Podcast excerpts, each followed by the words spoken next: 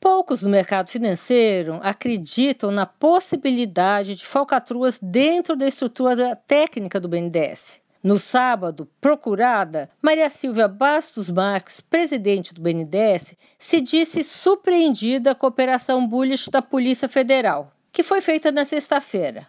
Ela declarou não ter compreendido a necessidade das conduções coercitivas dos funcionários do caso JBS, visto que é do interesse de seu corpo funcional e da atual diretoria cooperar ostensivamente para saber se o banco foi usado por terceiros pois seus empregados cumpriram seu papel de forma proba. Bom, tá aí o aval dela.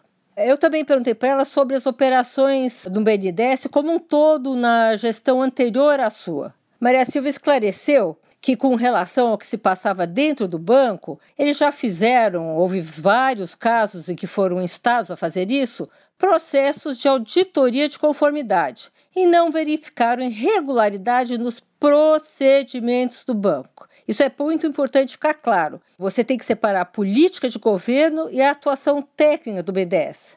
As falcatruas, essas coisas esquisitas que estão por aí, parece que aconteceram mesmo, mas não foi dentro do banco. Sônia Raci, direto da fonte, para a Rádio Eldorado.